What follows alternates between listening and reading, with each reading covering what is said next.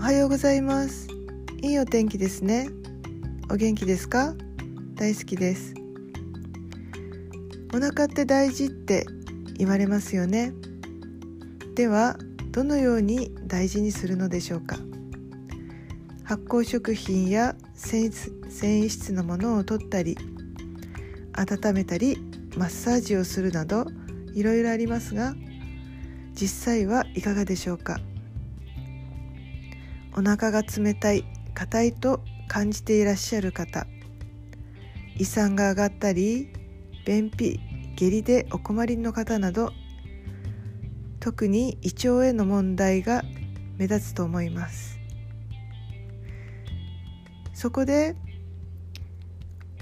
ご自分のお腹をおへそのあたりをぐーっと指で押してみると硬くなっているところにぶつかると思います。それが浅い人深い人といると思います。それはなんで硬いかというと腸がくっついているからなんですね。癒着って言いますがそれがいろんな症状を引き起こしてしまっているんです。それをほどくと楽になると思うんですが、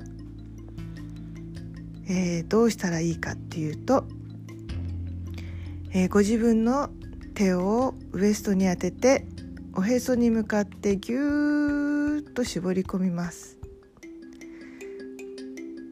そしてお辞儀をしながら息をふーっとずっと吐いて限界まで吐き切りますね。でそのお辞儀をして息を吐き切った状態から今度は上体を起こしながら息をずっと胸いっぱいと吸って吸って吸って吸って吸っていっぱい吸ってお腹がぐーっと皮が伸びるような感じになるぐらいまで吸ってパッと楽にします。